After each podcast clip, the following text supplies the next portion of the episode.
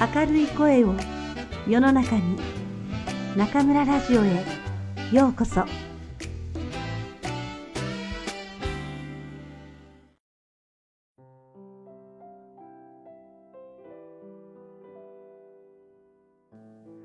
なりたい自分になる。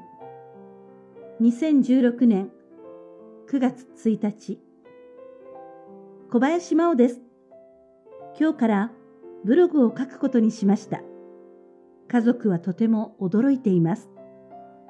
素晴らしい先生との出会いに心を動かされました。その先生に言われたのです。癌の影に隠れないで。時間の経過とともに、癌患者というアイデンティティが私の心や生活を大きく支配してしまっていたことに気がつきました。元気になったら元の自分や生活に戻れるのだから、それまでは誰にも知らせず、心配をかけず、見つからず、と思ってきました。乳がんであることが突然公になり、環境はぐるぐる動き出しました。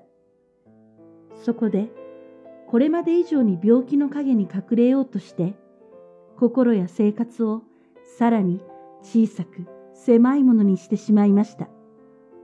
これは自分自身のせいです。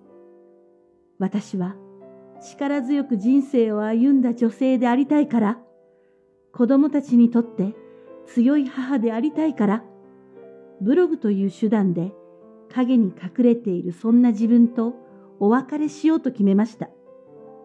こんな自分勝手な情けない理由でごめんなさい。でも、一度きりの人生なので、なりたい自分になろうと決意できたことは嬉しいです。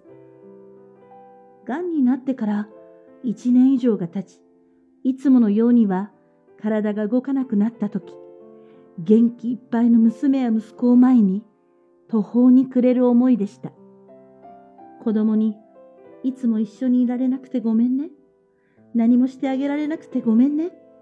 と胸を痛めてるママがいたら、あなただけでなく、私も同じですと伝えたいです。今日は読んでくださり、ありがとうございます。解放2016年9月4日私も後悔していることあります。あの時、もっと自分の体を大切にすればよかった。あの時、もう一つ病院に行けばよかった。あの時、信じなければよかった。あの時、あの時。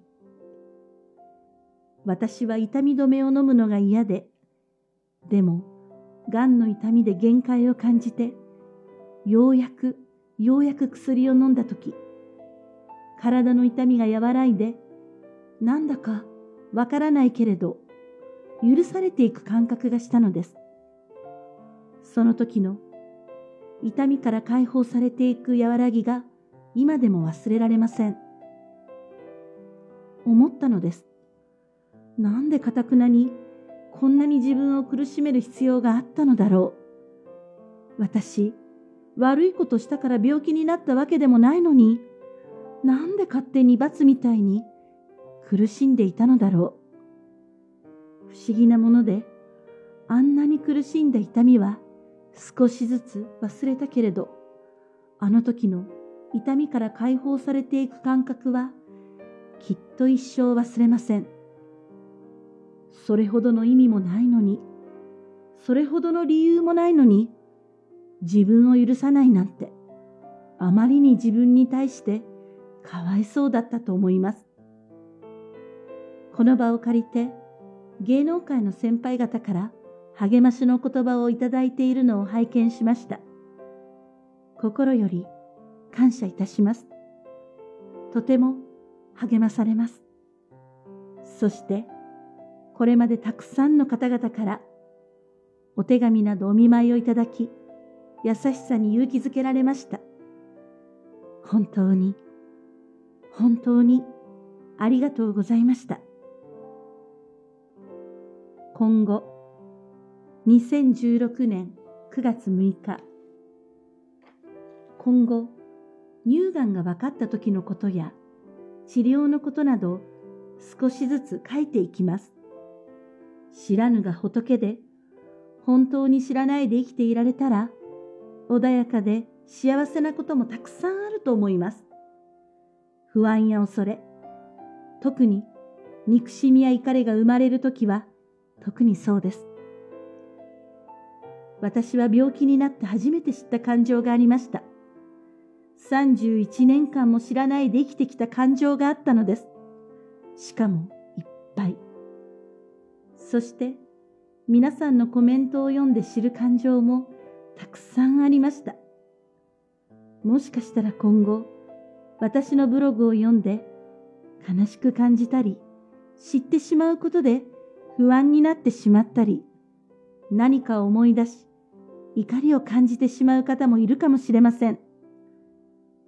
でも、私の体験をどんな形でも活用してくれる方がいたらと願い、書きたいと思います。何でもあり。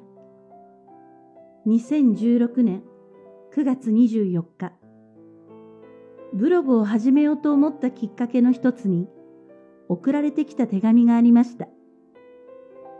私の病気のことが公になり、主人が会見をした後のことでした。私も癌になり、ずっと治療してきたけれど、一度も泣いたことがありませんでした。でも、ご主人の会見を見て、初めて涙を流すことができました。初めて自分自身の癌を悲しむことができました？真央さん、ありがとう。という内容でした。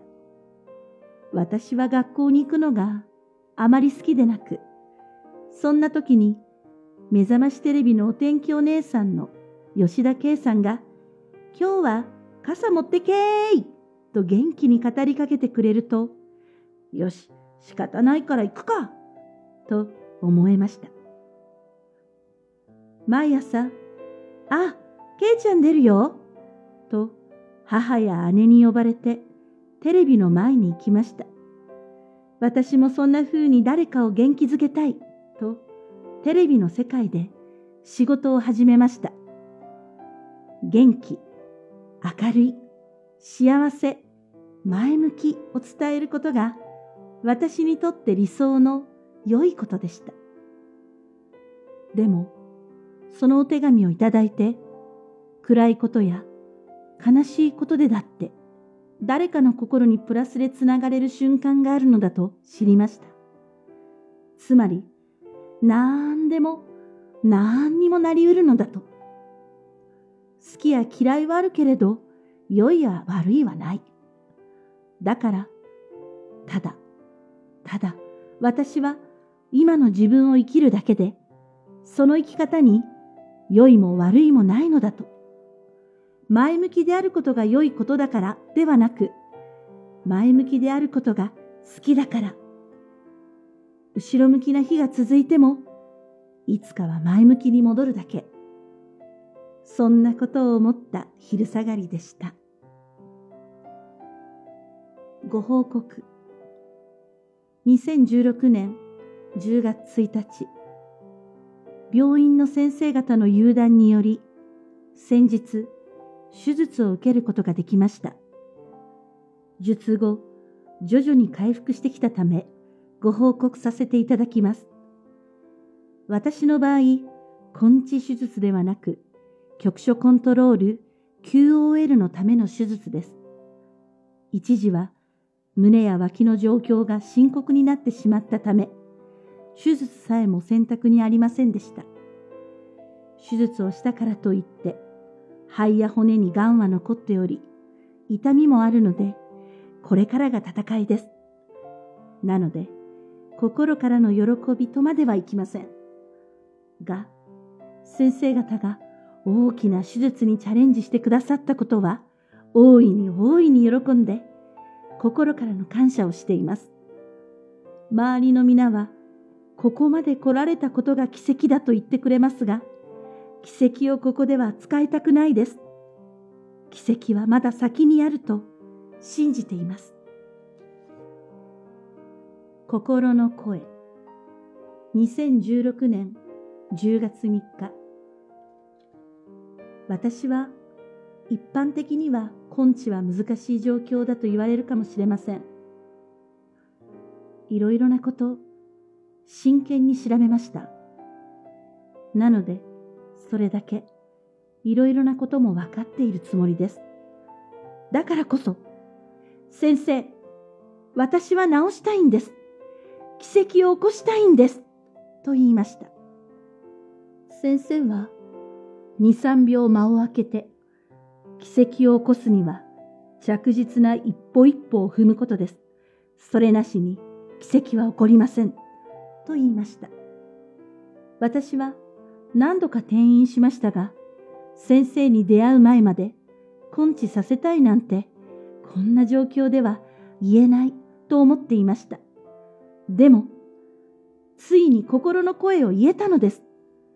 大きく思える夢や目標も抱くことはできる。それを堂々と言うことも恥ずかしいことなんかではないと思います。前の私なら言えなかったことも今は言えたりします。私はステージ4だって直したいです。遠慮してる暇なんてありません。だって先生にも私は奇跡を起こしたい患者なんだって思っていてもらいたいです。だから堂々と叫びます。5年後も10年後も生きたいのだ。あわよくば30年、いや40年、50年は求めませんから。だってこの世界に生きてるって本当に素晴らしいと感じるから、そのためにはできることはやる。コツコツは勝つコツ。わ 私の苦手技だ。誰か助けて。